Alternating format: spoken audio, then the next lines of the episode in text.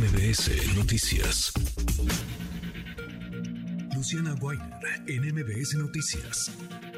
Luciana, querida Luciana Weiner, qué gusto saludarte, ¿cómo estás? Hola Manuel, qué gusto saludarte a ti al auditorio. Muy, muy buenas tardes. Pues un testimonio duro, Luciana, el que nos traes hoy, el que nos vas a compartir de violencia, violencia de género y como suele ocurrir es alguien cercano, ¿no? Es alguien que pues se conoce muy bien a, a la víctima, conoce muy bien a la mujer a la que está agrediendo, a la que está violentando.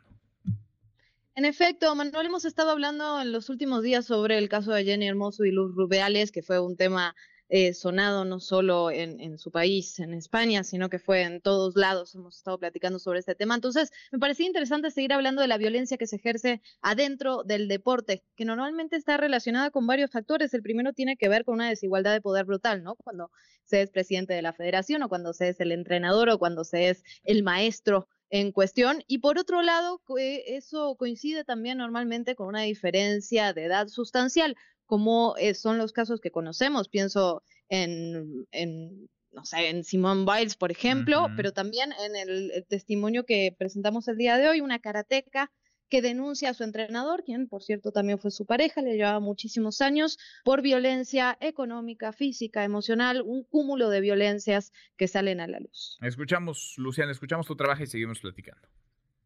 Tengo 30 años, tengo una licenciatura en animación y arte digital y una maestría en marketing digital. Actualmente, bueno, soy profesora de karate, ahora sí que por circunstancias de la vida, actualmente me encuentro desempleada.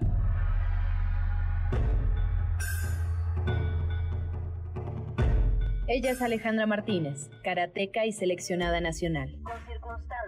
Alejandra se refiere a la relación que empezó con su entrenador en 2017 y que muy rápidamente se convirtió en una relación violenta.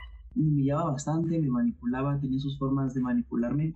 Mucha gente me critica porque aguanté tanto. Créanme que cuando está uno ahí no se da cuenta eh, de todo lo que estas personas hacen para incluso transformar nuestra realidad y pensar que nosotros estamos locos. La violencia verbal, psicológica y física en contra de Alejandra fue en aumento. Eric N., además de ser su maestro, la doblaba en edad y abusó económicamente de ella, pidiéndole, por ejemplo, que diera clases de karate en su estudio sin pagarle un solo peso.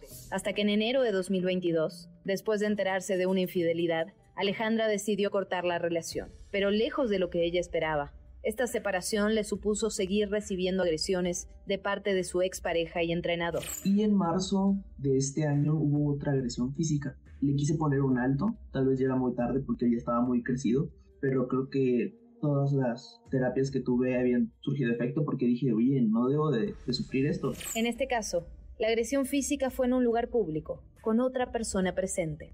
Alejandra, entonces, recuerda haber pedido apoyo del profesor Juan Manuel Mondragón, uno de los tres representantes de la JKA, la Asociación Japonesa de Karate. Sin embargo, primero su petición fue ignorada y luego ella fue presionada para aceptar un acuerdo de silencio. En presencia de un abogado penalista. Dije, bueno, voy a estar en la misma organización, hay que irnos en buenos términos. Entonces firmé y bueno, hasta ahí quedó esa parte, ¿no? Sin embargo, Eric siguió. Alejandra finalmente llevó las pruebas con otro de los representantes de la JKA, quien le mostró su apoyo. Además, presentó una denuncia en la fiscalía, por lo que ya cuenta con una orden de restricción y una investigación en curso. Sin embargo, puede que su caso no sea el único, ya que un grupo de mujeres de la misma asociación se acercó a ella en cuanto su historia se hizo pública. Me dijo que la historia se está repitiendo y me dijo cómo pasaron las cosas y me estaba pasando exactamente lo mismo. Hubo un encubrimiento por parte de este del director y también justamente el abogado penalista que me sentaron es el mismo abogado. En México, 5 de cada 10 mujeres vive violencia psicológica, 49% vive violencia sexual y 3 de cada 10 violencia física. Yo soy Luciana Weiner y esto es Código MBS contundente, Luciana, los agresores cerca y el cobijo, ¿no? Que reciben, que suele, vaya, encubrir, encubrir a quienes violentan a las, a las mujeres. ¿Qué historia está la de Alejandra Martínez, seleccionada mexicana de karate? Do. Gracias, Luciana, muchas gracias, como siempre. Muchísimas gracias, Manuel. Muy buen jueves. Muy buen jueves también para ti.